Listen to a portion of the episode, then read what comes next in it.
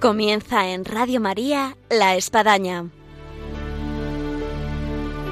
Un programa dirigido por el Padre Arturo Díaz desde el Monasterio de la Encarnación en Ávila.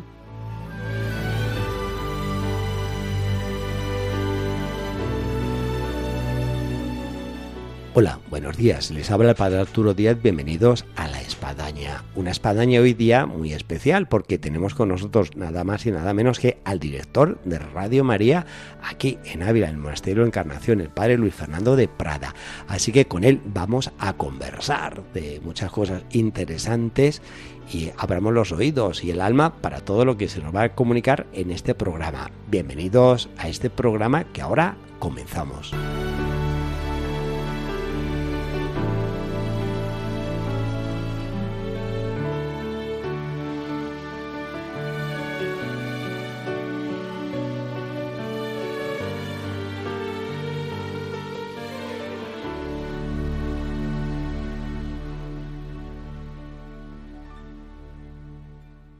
Buenos días, Padre Luis Fernando.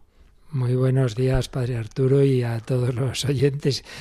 Esto es un poco raro, ¿verdad? Yo Total, yo me parece que estoy más que en Ávila, estoy en los estudios centrales de Radio María y en Madrid, pero no, no, no, no, no, estamos aquí en Ávila y es el Padre Luis Fernando de Prada que nos habla, el director de Radio María.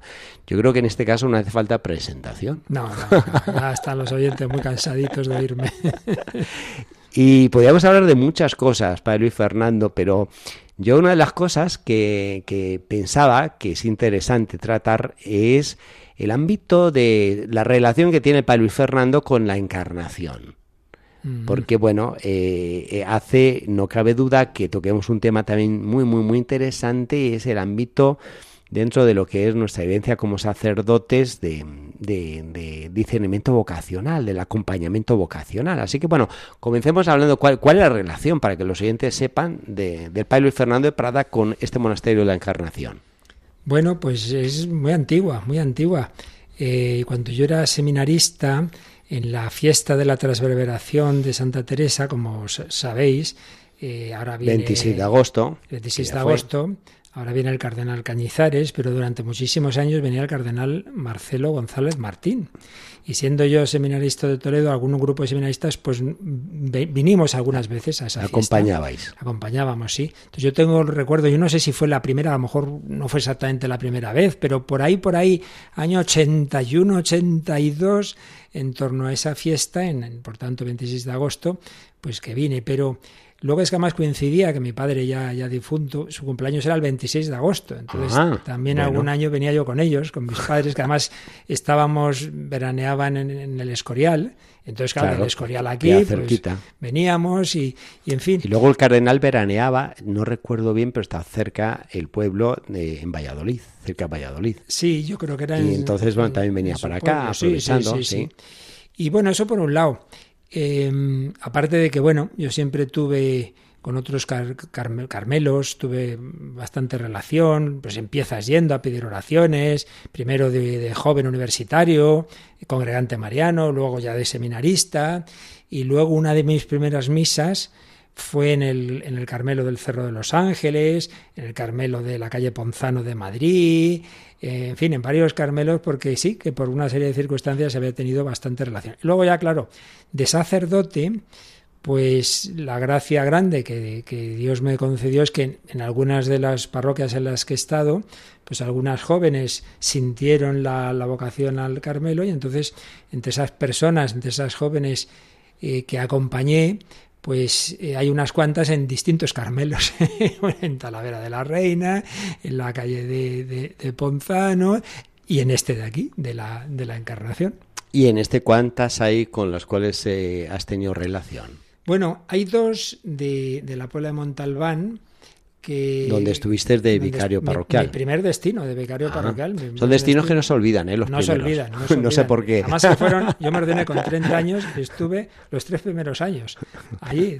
la edad pública de, Cristo, los 33, Ya a los 33 volvimos a la vida oculta porque fui a Roma entonces a estudiar la teología espiritual, ¿no? Pero ciertamente llegar a un pueblo, un pueblo con un anejo, la Rinconada, pues que además no había sacerdote joven desde hacía bastantes años, no había grupo de jóvenes, en ese sentido, pues la verdad es que no, ese terreno estaba muy, muy virgen, ¿no? Y entonces fue muy impresionante lo que ocurrió, porque porque bueno, mm, lo, que pasa eh, tantos años en España, ¿no? Por la juventud alejada de la iglesia y tal, y llega ahí el curita joven, que además yo había trabajado, o sea, yo nace, mi vocación sale en un grupo de jóvenes, como congregante mariano, ejercicios espirituales, y entonces eso que has vivido lo quieres transmitir a los jóvenes, claro. a todos, claro, pero de manera especial a los jóvenes. Y todo el mundo me decía al llegar, uy, aquí no, no se molesta, hay poco que hacer, no sé, bueno, bueno.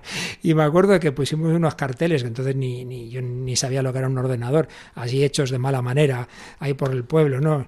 El cura joven invita a los jóvenes y tal, en el patio del, de la ermita del Cristo, y, dice, bueno, usted no se haga ilusiones, ¿eh? El más optimista me acuerdo que decía, a lo mejor vienen 10, 12, ciento y pico, la primera reunión.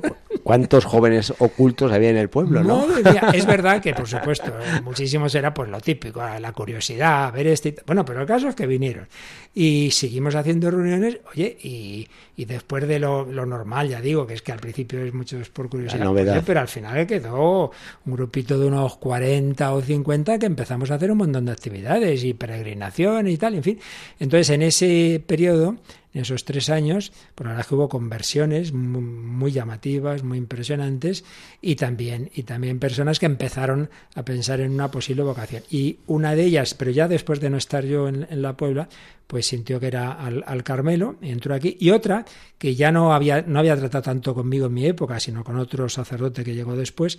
Entonces estas dos pueblanas eh, acabaron entrando aquí, pues ya unos años después, 90 y siete, me parece, o, por ahí, ¿no? Por ahí, sí. Y, luego, y luego otra chiquita que, que de Madrid en este caso, que, que, muy jovencita, ¿no? no tenía ni los 18 años, pero que en ese último año de hacer, eh, no sé si entonces era co o era ya bachiller, no me acuerdo, el caso es que, bueno, también hablaba, confesaba y tal, y también entró, entonces, pues estas, estas son así las que he conocido más antes de, de entrar. Hablando de esto, eh, yo aprovecharía para Luis Fernando y sobre todo sacerdotes que nos están escuchando. Eh, esta labor pastoral en la cual uno se ve imbuido de muchísimas cosas, inquietudes, preocupaciones, problemas, eh, apagar fuegos. y, dentro de eso uno encuentra jóvenes en su entorno pues que tienen una inquietud, que, que bueno, que vienen a rezar más, eh, que, se abren más en, su alma y que uno puede ir notando que tienen vocación. Ahora, ¿cómo combinar como sacerdote en medio de lo que uno lleva tal vez eh, estas perlitas que Dios le pone en su alrededor? Sí, no, yo diría, claro, depende mucho, obviamente depende mucho del destino que uno le den, es obvio, ¿no? Todo varía mucho. De hecho, yo ahora en estos últimos años en la radio, pues es una tengo que decir que esa parte la he hecho un poco en falta que, que absorbe tanto la radio que, que puedo tener menos trato personal. Pero en todos los demás destinos yo no diría que es combinar sino que es, es que realmente yo creo que hay en efecto a veces eh, no sé, este activismo del mundo de hoy, que si la informática y que si esto y que si el otro, las reuniones y tal, se nos olvida que a fin de cuentas nuestro Señor Jesucristo es lo que hacía encuentro con las personas. El Evangelio de San Juan es el, le llama alguno el Evangelio de los encuentros, el diálogo con Nicodemo, el diálogo con la, la samaritana, con la adúltera, con, bueno, es, es un constante dialogar, ¿verdad? Entonces, yo creo que tenemos un poco ese peligro de que con tantas cosas que hacer, tantas actividades, eh, tantas reuniones, tantos papeles, tanto no sé qué, que llega uno, oiga, ¿puedo hablar con usted? No puedo, no puedo, estoy, estoy ocupado, hombre. Pero, pero, pero sí, al revés, todo lo demás debería ser para encontrar momentos de ese encuentro personal. Aparte, eso digo que vale en general para cualquier sacerdote, variando obviamente, repito, del destino, claro, pues ya no le ponen de, de secretario del obispo y tiene que estar siempre de aquí para allá, pues a lo mejor no lo tiene tan fácil, ¿no? Pero luego, y en este sentido, claro, como mi vocación nació en un contexto de espiritualidad ignaciana, de ejercicios espirituales, claro, yo siempre llevo muy dentro esas marcas de la espiritualidad ignaciana, son ejercicios espirituales y dirección o acompañamiento espiritual. Y mm, luego yo, en mi, formación, pues eso lo he profundizado. Y de hecho, como decía, estudié en Roma teología espiritual, pues estudié especialmente el tema de la dirección espiritual, de los ejercicios espirituales. Entonces, en los destinos que he tenido, ya digo, ahora este último es más complicado, eh, siempre he podido, y, en algunos casos con, con mucha dedicación, encontrar horas eh, para, para, esto, para el diálogo personal, para el diálogo personal. Entonces, eso sí, ya que hablamos, me preguntas un poco por pastoral vocacional, yo en esto en fin, hay muchas maneras de enfocar las cosas, en muchos estilos. Yo frente a algún amigo mío que a lo mejor es mucho enseguida hablar de vocación, oye, piénsate si tienes vocación, no sé qué, yo más bien, yo eso nunca lo he hecho. Yo lo que creo que hay que hacer era, o al menos como a mí me parecía más indicado en, mi forma de ser, es llevar a las personas al encuentro con Dios, llevarlas a la oración, llevarlas al discernimiento, llevarlas a hacer ejercicios. Y ya que el Señor le diga a cada uno lo que tiene que decir. Yo, yo ahí no. Yo simplemente, hombre, ayudo luego, decir, hombre, sí creo que esto viene de Dios o esto es imaginación tuya, o vamos a pensarlo, vamos a ser prudentes, pero quiero decir que, que yo creo que la mejor pastoral vocacional es poner a las personas en contacto con el que llama a donde tenga que llamar, que es nuestro Señor. Ahora, podríamos decir que en la Iglesia podría haber más vocaciones si tal vez nosotros, pastores, tuviésemos un poco más el ojo puesto en esta labor de discernimiento, de acompañamiento. Hombre, desde luego, yo creo que la, que en efecto, ya digo que esto es muy importante, este, esta cercanía a las personas. Y si atendemos a las personas en particular, eh, las llevamos al encuentro con Dios, eso es lo principal. Eh, claro que eso necesita también este acompañamiento, enseñar a hacer oración, iniciar a la oración, ¿no? Y luego acompañamos, pues eso, lo, lo que les vaya surgiendo ahí, sin duda que sí. O sea, eh, todo es bueno, ¿eh? O sea, no, nunca, hay que, nunca hay que restar, sino que sumar. Pero yo creo que mucho más que campañas de no sé qué cartel, que, repito, que todo está muy bien, pero vamos, sin ninguna duda, lo principal, ¿cuántas vocaciones no han nacido, por ejemplo, en otro ámbito ya si quieres, monaguillos, que claro, en contacto con el sacerdote y tal, empiezan a plantearse, claro, pues porque ahí ha habido una referencia personal, ¿no? Pues sin duda que, ese trato personal eh, daría más lugar a que las personas encontraran su vocación y como Dios llama, pues seguramente eh, no, es nosotros el que llamamos, es Dios, pero si ayudamos a ponerse en contacto con el que llama, seguro que habría más vocaciones. Vamos, Padre Luis Fernando, a escuchar una música cantada por las Carmelitas. Uy, qué bien.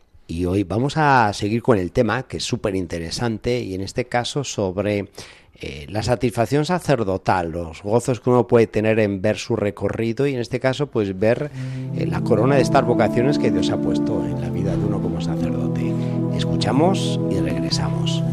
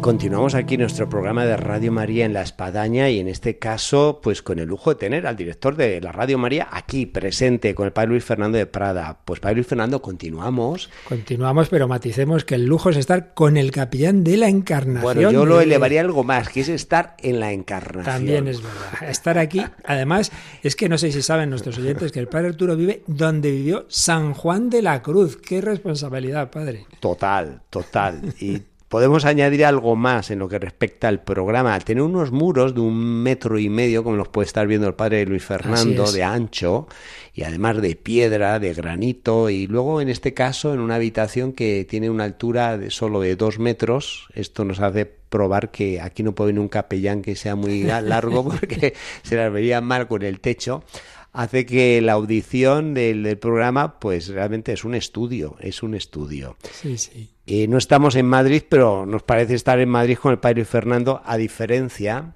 de que nos encontramos en Ávila en la vista tan hermosa que tenemos por la ventana, de lo que son las murallas, de la vista de los cuatro postes, de parte de este monasterio.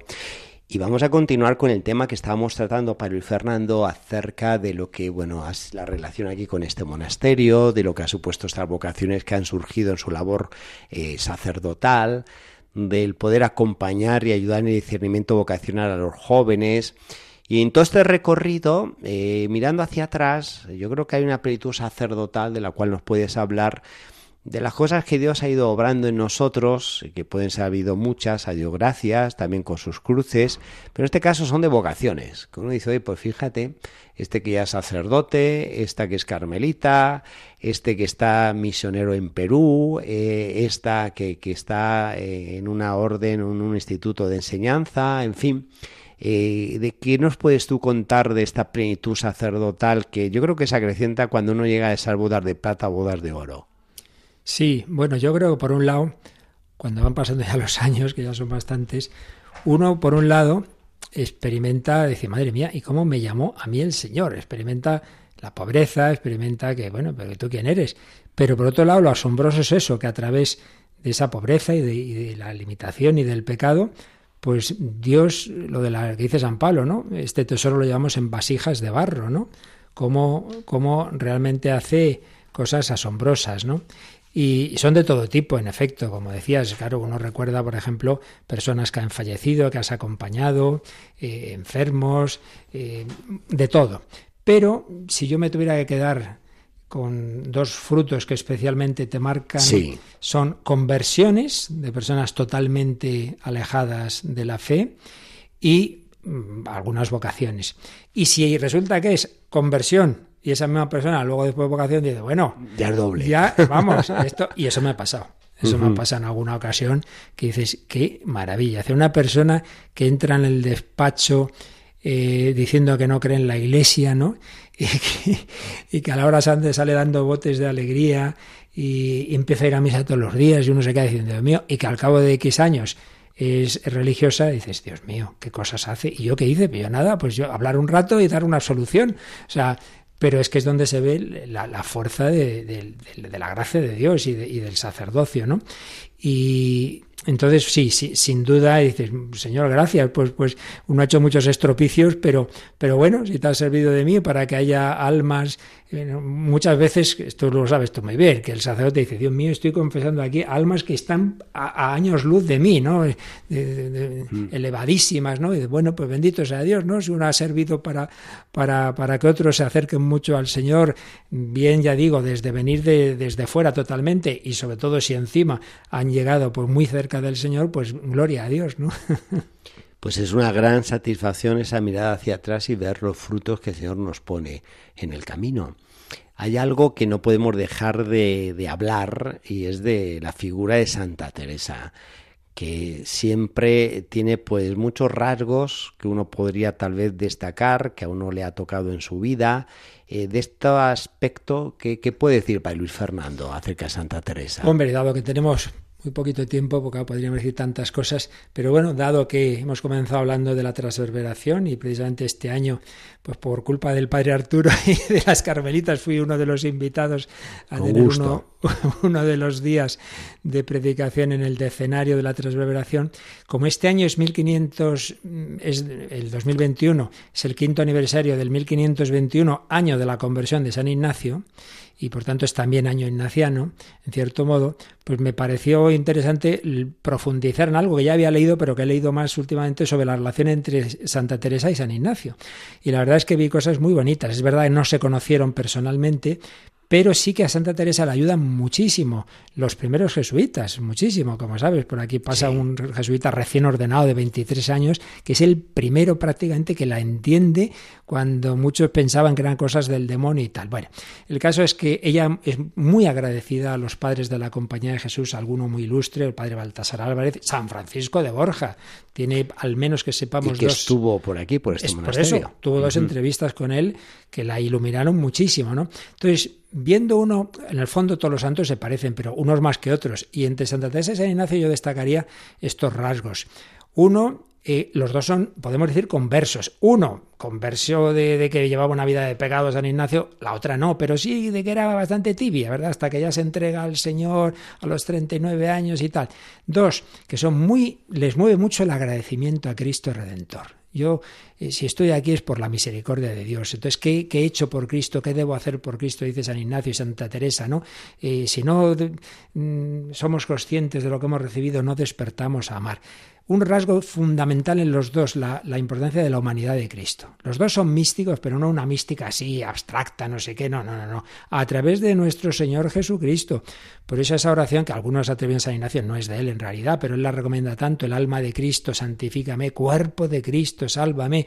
Pues es un enamorado a través de, de, de Jesucristo llegar a la Trinidad. Y la Santa Teresa, como sabes, es clave en ella la humanidad de Cristo. Obviamente, la oración maestra de oración, doctora de la oración, la oración tratar de amistad con quien sabemos nos ama, San Ignacio, a través de los ejercicios espirituales, ¿a cuántos millones de personas no nos ha enseñado a hacer oración? La presencia de la Virgen María en las vidas de ambos, los dos pierden a su madre de pequeños. Esto es un dato que se dan bastante santos también en Juan Pablo II, ¿sí? Y quizá eso mismo les lleva a acudir más a la Virgen María, ¿no? Eh, a pedir una especial ayuda de la, de la Virgen. Un sentido apostólico, porque hay quien se piensa, bien lo sabes tú, que las monjas de clausura, las carmelitas, ah, aquí reza, oiga, que lo hacen con un sentido apostólico, misionero, misionero esa frase famosa de Santa Teresa, estás ardiendo el mundo. Y aquí nosotros vamos a estar rezando para tonterías, que no, hombre, que no. Hay que rezar sentido de iglesia, sentido de iglesia, San Ignacio, servir a la iglesia, amar y servir. En fin, es muy bonito ver como uno, Claro, una vida activa, pero contemplación en la acción. Y la otra contemplativa, pero contemplativa misionera, en el fondo, los dos nos dicen lo mismo, que todos estamos llamados a la santidad, a en todo amar y servir, por expresar, por usar la expresión de San Ignacio de Loyola en la contemplación para alcanzar amor. Vamos, no me salen las palabras porque estoy así eh, eh, pensando que esto sería para varios programas de, la espadaña o en Radio María hacer un programa especial eh, acerca de Santa Teresa y San Ignacio de Loyola, sin duda alguna. Dos hombres, perdón, dos personas ilustres que han marcado la espiritualidad de la Iglesia, del mundo y de nuestra España. Pare Luis Fernando sería para estar toda la mañana, pero bien sabe, y de parte de Radio María de los estudios centrales a veces nos cortan. Y que ya, que ya, que ya, que ya, que ya. Que... No, nos pasa todo, a mí el primero. A mí me regañan a veces los periodistas. Que padre, venga, que se está pasando el, el catecismo, hay que acabar ya. Podríamos tener aquí una excepción, pero no, no estamos para excepciones. Así que, Padre Luis Fernando, un gustazo que se repita, que tengamos otra vez. Hemos tocado un tema interesante, tal vez nos hemos salido de lo que puede ser hablar de Radio María Hemos hablado de, lo que es la relación con la encarnación, con las carmelitas, con la labor pastoral, sacerdotal. Felicidades por todo lo que haces, que es maravilloso y que pueda seguir habiendo mucha plenitud sacerdotal en torno a este tema vocacional que hemos tratado. Muchas gracias, hasta la próxima. Muchas gracias, Padre Arturo, y a este monasterio que siempre nos acoge con tanto cariño a, Radio María.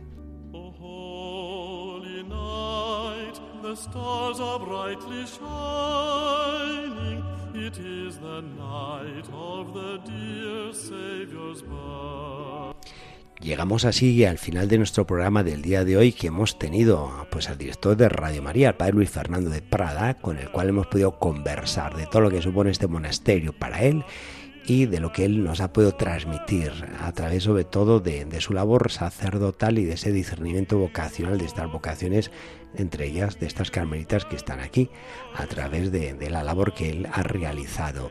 Como siempre ha sido un gusto de estar con todos ustedes y les emplazamos al próximo viernes, Dios mediante, hasta entonces, aquí en Radio María, La Espadaña.